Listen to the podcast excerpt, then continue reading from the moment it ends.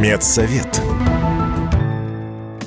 Здравствуйте, в студии Вероника Борисенкова. Поговорим о том, как стресс влияет на состояние здоровья и почему в удрученном состоянии люди болеют чаще. Не секрет, что есть прямая зависимость между эмоциональным состоянием и здоровьем человека. Хронический стресс, тревожность, длительные переживания ведут к истощению и ослаблению всех систем организма. Человек чувствует себя разбитым, уставшим, раздраженным. Как следствие, снижается общий эмоциональный фон, появляются различные заболевания, психосоматические в том числе.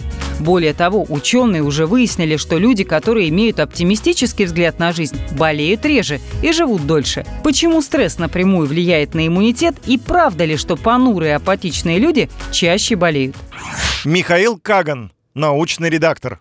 Да, это правда. Дело в том, что гормон кортизол останавливает иммунную систему. Это нужно при острой ситуации для того, чтобы вся энергия доставалась мышцам. Поэтому люди, страдающие от хронического стресса, более подвержены инфекционным болезням. И болеют ими чаще, более тяжело и медленнее от них выздоравливают. Кроме того, иммунная система ведь защищает нас и от раковых клеток. Очень важно понимать, что тот, кто находится в хроническом стрессе, имеет повышенный риск заболевания онкологическими болезнями.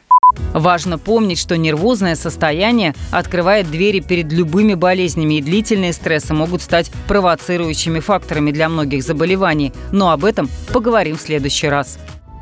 Медсовет. Реклама. Эмотоцин. Железные нервы, крепкий иммунитет. Комплекс содержит 8 витаминов группы В, часто применяющихся для улучшения работы нервной системы – а также дезоксирибонуклеат натрия, который традиционно используется для естественного укрепления иммунной системы. Эмотоцин. БАД не является лекарственным средством.